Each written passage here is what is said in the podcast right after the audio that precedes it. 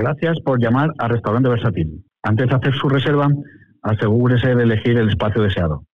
En salón, para probar nuestro menú de degustación, o en bodega, donde podrá encontrar una carta muy variada dentro de un espacio más informal. Esta semana reservamos mesa en Versátil, el restaurante de un pueblo cacereño de 1.800 habitantes que acaba de recibir su primera estrella Michelin. Soy María Hernández y estás escuchando el podcast de economía del diario El Mundo.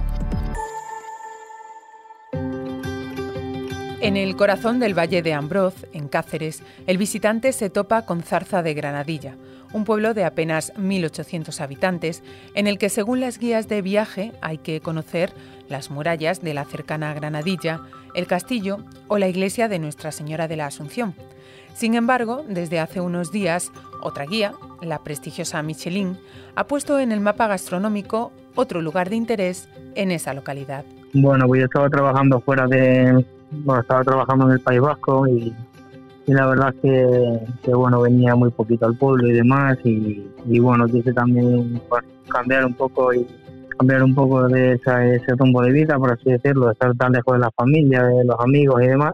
Y bueno, junto aquí con, mis hermanos, pues bueno, charlando un día, pues salió la conversación, el tema y demás, y, bueno, empezamos a hablar por un posible futuro proyecto de, montar un restaurante y demás aquí en nuestro, nuestro pueblo, y así empezó todo, la verdad. Era el año 2017 y fue así como los hermanos José Luis, David y Alejandro Hernández Talabán pusieron en marcha Versátil, el restaurante que acaba de recibir su primera estrella Michelin. Alejandro, Alex, con el que hablamos en este episodio, es el chef y responsable de su cocina y nos cuenta que no tuvo dudas en ningún momento de volver a su casa para poner en marcha su proyecto. No, la verdad es que sí o sí lo queríamos montar aquí. Eso sí que no había ningún ningún tipo de duda ni o sea, sí o sí lo queríamos hacer aquí en Zarza y Zarza de Granadilla, que es nuestro pueblo, pues el que nos ha visto nacer, crecer y y bueno, y por qué no intentarlo también en un núcleo rural que al final, bueno, ya escuchamos todos los días en todos los, los sitios que, que, bueno, la España vaciada y demás, que la gente se va a las ciudades, pues bueno, ¿por qué no ser un poco diferente en ese aspecto? En apenas cuatro años han conseguido ser diferentes, tener identidad propia y convertirse en otro reclamo de esa pequeña localidad cacereña. En su corta historia, Versátil ha sobrevivido a una pandemia que les obligó a cerrar durante diez meses y medio, pero eso no les quitó ni un ápice de la ilusión. Alex describe su pueblo y los encantos de la zona casi con la misma pasión con la que habla de sus platos. Fue una cocina muy marcada por los productos extremeños, ya que nos encontramos en, pues en una comunidad que tiene unos productos maravillosos, unas denominaciones de origen con unas materias primas increíbles, dado que somos, tenemos las comunidades que en más sector primario trabajemos en agricultura, ganadería y demás, muy marcada por los productos de aquí, sin negar evidentemente un buen marisco, un buen pescado, que actualmente lo podemos comprar pues ahora mismo y, en la lonja y mañana por la mañana los tenemos aquí. Y bueno, pues nuestra cocina es un poco tradicional, con algún toque de vanguardia y sí que somos un poco más detallistas a la hora de empezar y demás, si nos gusta refinar el emplatado y, y saber lo que te metes en la boca, pues tiene al final un recuerdo tradicional, por así decirlo. La base es tradicional. La base es tradicional, pero luego Alejandro le pone su sello personal. Él pasó varios años en el País Vasco formándose con maestros como Martín Berasategui y ahora el alumno sigue la estela del chef de las artes. Le pregunto a Alex cuáles cree que son las claves que han convertido a Versátil en un restaurante de estrella Michelin. Pues sinceramente ahí no te, no te sabría contestar porque como ya bien sabéis, los inspectores vienen, comen, mm, te valoran, nosotros no sabemos absolutamente ni quiénes son, vienen, pagan y se marchan. O sea, no, ahí no, sí que no te puedo ayudar, pero bueno, sí que somos muy detallistas y nos gusta tenerlo todo muy limpio, muy repasado, no hay detallistas, al final un poco, por lo menos lo intentamos ser y cuidar mucho el detalle, evidentemente controlamos o intentamos controlar el máximo posible de los puntos de cocción, darle gusto al cliente que, él quiere. En Versátil tienen dos opciones de menú. Una versión corta, que cuesta 42 euros más la bebida, y una versión larga, por la que se pagan 52 euros. Pero el precio no es uno de los factores que tienen en cuenta los responsables de la guía para conceder uno o varios de sus astros culinarios. Lo que importa son otras cosas, como nos explica Mónica Rius, directora de comunicación de Michelin en España y en Portugal. Para evaluar la categoría de una mesa, eh, los eh, inspectores eh, tienen en cuenta principalmente cinco criterios. ¿vale? El primero es la calidad de los productos, de la materia prima utilizada. Luego el dominio del control de la cocción y las texturas. Luego el, equilibrio y la armonía de los sabores de la oferta gastronómica del establecimiento.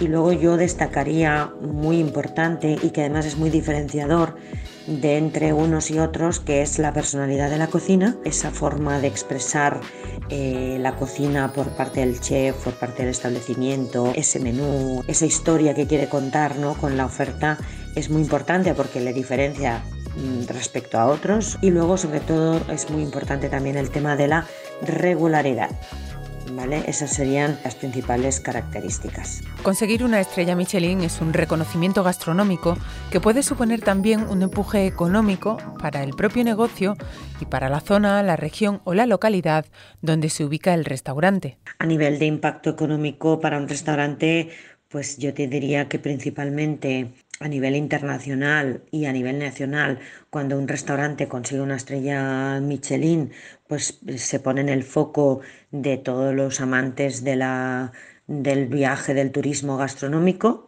eh, y eso es muy importante. Mm, y efectivamente, cuando el turismo gastronómico viaja a una zona, pues eh, aprovecha para conocer esa zona, para conocer pues eh, la ciudad en la que están o el pueblo, etcétera, ¿no? Entonces, efectivamente, es, eh, para nosotros es un dinamizador de la economía de la zona. En Zarza de Granadilla, Versátil hace tiempo que se ha convertido en un lugar de reclamo para cientos de personas que se acercan hasta allí para conocer su cocina. El alcalde de la localidad, Jesús Puertas, reconoce el impacto que tuvo el restaurante de los hermanos Hernández Talabán desde el primer momento en el que abrieron. Pero sí es verdad que el Versátil desde el primer día tiene reservas a tres o cuatro meses y viene un turismo un poco más selecto y lo han notado mucho. Vamos a tiene reservas, ya les digo que hace tiempo, ¿eh? no solo con la estrella, que ahora por supuesto ha puesto el nombre de Zarza casi en el mapa, por decirlo de alguna manera, pero es verdad que el versátil funciona desde el primer día. Se han esmerado mucho, son gente muy emprendedores y tienen eso que es una maravilla y a la gente le gusta. Jesús reconoce también que el galardón a Versátil dará un empuje todavía mayor a la oferta de turismo rural y gastronómico que llevan años desarrollando en la zona. Él lo explica y lo compara de manera muy gráfica. Y luego en el municipio, bueno, eh, nosotros desde luego la una estrella Michelin, eh, comparado con casi con un balón de oro en el fútbol, o no sé si me explico muy bien ese tema, desde luego que muy contentos por lo que a ellos les toca, la comarca y el municipio es verdad que, va a ser bastante más conocido, pero mm, no sé, nosotros en Zarza tenemos el centro de cría del lince, que, también gracias a esto se está repoblando casi toda la península del lince ibérico, y otras muchas cosas y muchos atractivos que, ya les digo, es un pueblo ya de por sí muy turístico. ¿eh?